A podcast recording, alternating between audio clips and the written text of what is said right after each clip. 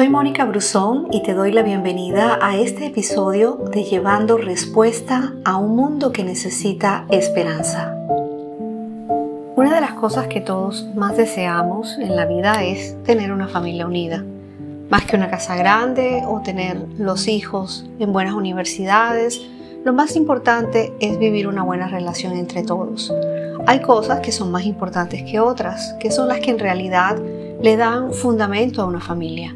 Y una de esas cosas es la unidad. Y la unidad es la consecuencia del amor. No se puede estar unidos si no hay amor. Sin amor nada permanece. Sin amor no se puede permanecer en una comunidad, en una iglesia, eh, en, en, un lugar donde simplemente lo básico es la relación entre las personas.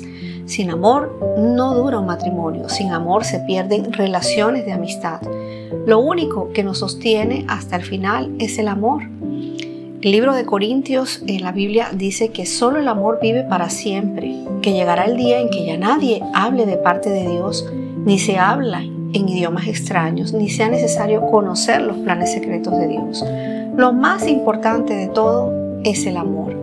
Y esa es una de las cosas que más nos interesa es una relación eh, de amor con los demás, que, que cuando llegues al lugar donde llegues te sientas bien recibido, porque eso es Dios, Él es amor. Y las buenas relaciones nos hacen sentir que somos importantes, que pertenecemos a un lugar. El amor es lo que le da valor al lugar donde estés. Es importante que siempre te sientas bien recibido donde llegues, porque el amor atrae y el dinero a veces nos separa, ¿verdad? Queremos enfocarnos más en el corazón que en lo que está en nuestros bolsillos, porque cuando uno ama, lo entrega todo. La palabra nos muestra el ejemplo de la viuda pobre que lo entregó todo, de la mujer que entregó todo su perfume y nadie les pidió que entregaran tanto, pero amaban tanto a Jesús que lo dieron todo. Cuando uno ama, lo entrega todo.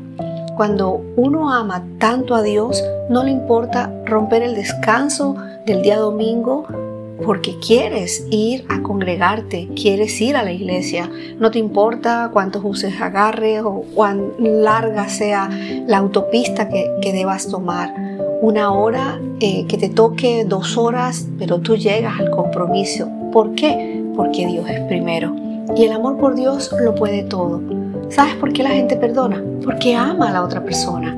Porque algunos siguen trabajando en un lugar aunque no le paguen tan bien. Porque aman a la gente para quien trabajan. El lugar es agradable por la gente que están allí trabajando con ellos.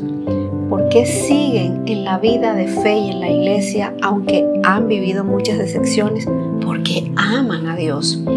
El libro de Corintios capítulo 13, versículo 7 dice, el amor nunca se da por vencido, jamás pierde la fe, siempre tiene esperanzas y se mantiene firme en toda circunstancia. El amor mira más allá de un mal momento, de lo que hace falta, de un error cometido. El que ama siempre está dispuesto a permanecer. Gracias por escucharme. No olvides compartir este audio.